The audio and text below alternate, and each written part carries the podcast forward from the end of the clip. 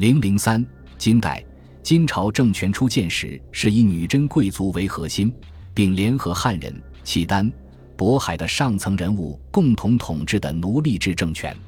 太祖、太宗时期，以锐不可当之势灭亡辽和北宋，扩大了统治范围。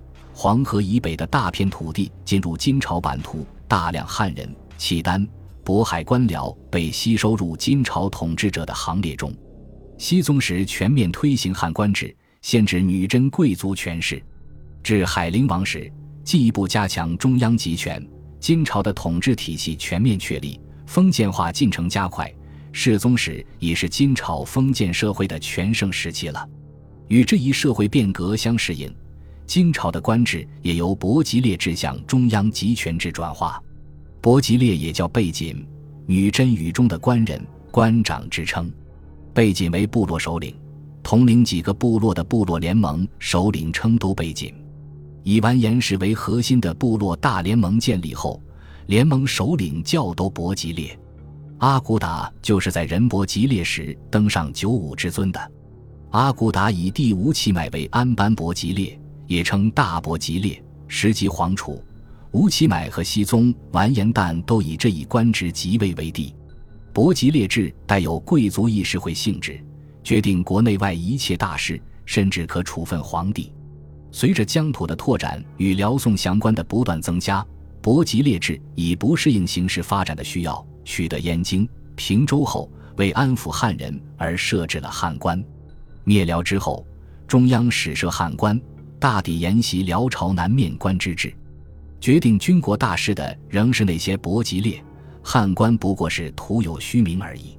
熹宗即位后，为强化皇权，便主动借鉴辽宋官制，设三师三公，以三省为最高决策机关。天眷年间废除了伯吉列制，一律按汉官制出售，除西北边境医疗救治保留有北面关外。中央实行三省六部制，海陵王即位后，为进一步加强皇权，削弱女真贵族权力，罢领三省事，设置尚书令，位居丞相之上。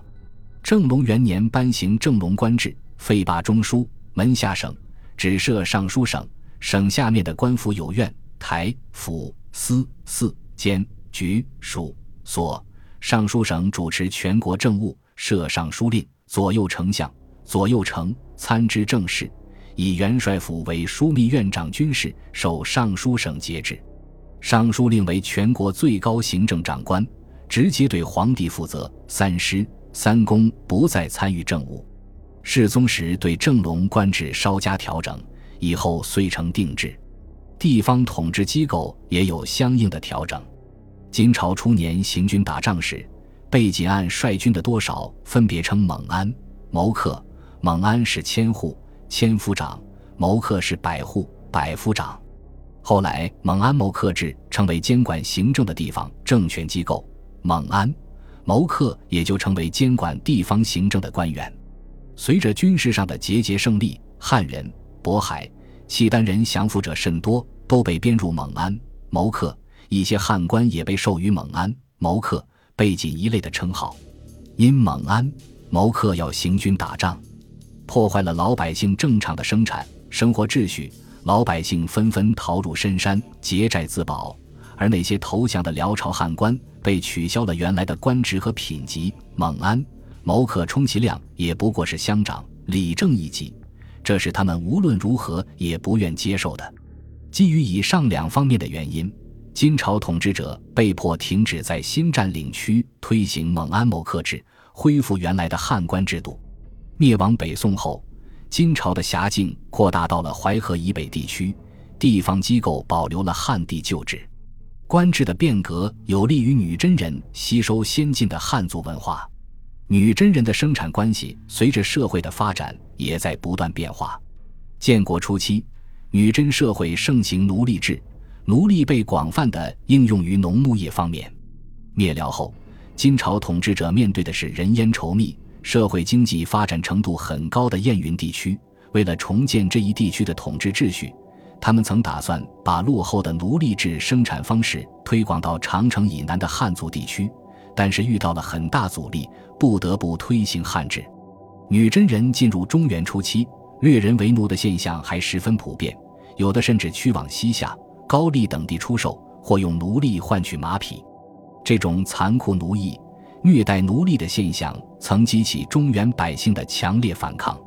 到了熹宗和海陵王统治时期，随着封建化程度的加深，统治者不再强行改变中原地区的封建生产关系，特别是他们全面的接触和了解汉地经济文化之后，便逐渐吸收了汉族地主阶级的统治方式，大规模掠民为奴的现象不再发生了。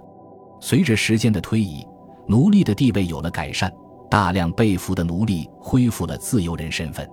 为适应这种变化，金朝统治者在政策、法令上做了一些调整，奴隶解放的步伐加快了。进入中原地区的女真人终于跨入了封建制发展阶段，生产关系的变化也为金朝统治者吸收中原地区的先进文化提供了契机。